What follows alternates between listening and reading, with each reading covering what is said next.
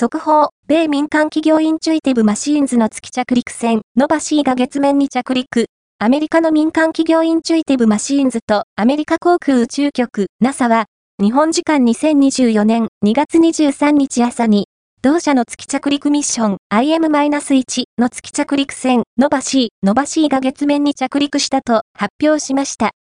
最終更新。2024年2月23日9時台 IM-1 はインチュイティブマシーンズ初の月着陸ミッションで、着陸船の Nova-C には NASA の商業月輸送サービス CLPS の下で選定された6つのペイロードと民間の6つのペイロード、合計12のペイロードが搭載されています。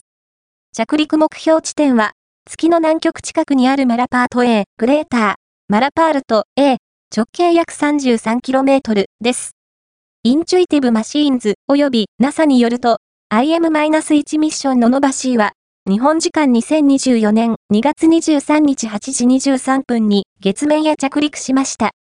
アメリカとしては、1972年12月に実施されたアポロ17号のミッション以来、民間企業としては、世界初の月面着陸となります。